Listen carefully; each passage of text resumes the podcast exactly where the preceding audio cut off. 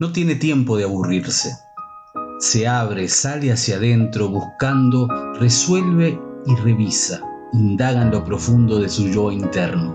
Y aunque analiza, no le convence lo que ve y entonces piensa y vuelve a resolver, resolverlo.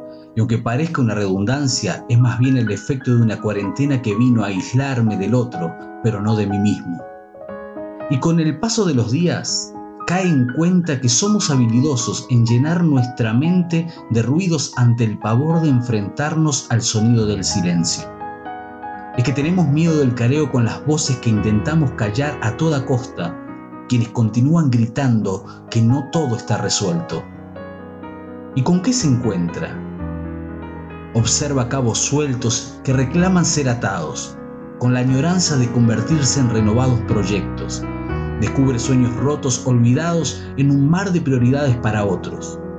Se descubre y reencuentra consigo mismo. Ha crecido y madurado. El niño ya no es niño, ahora es hombre.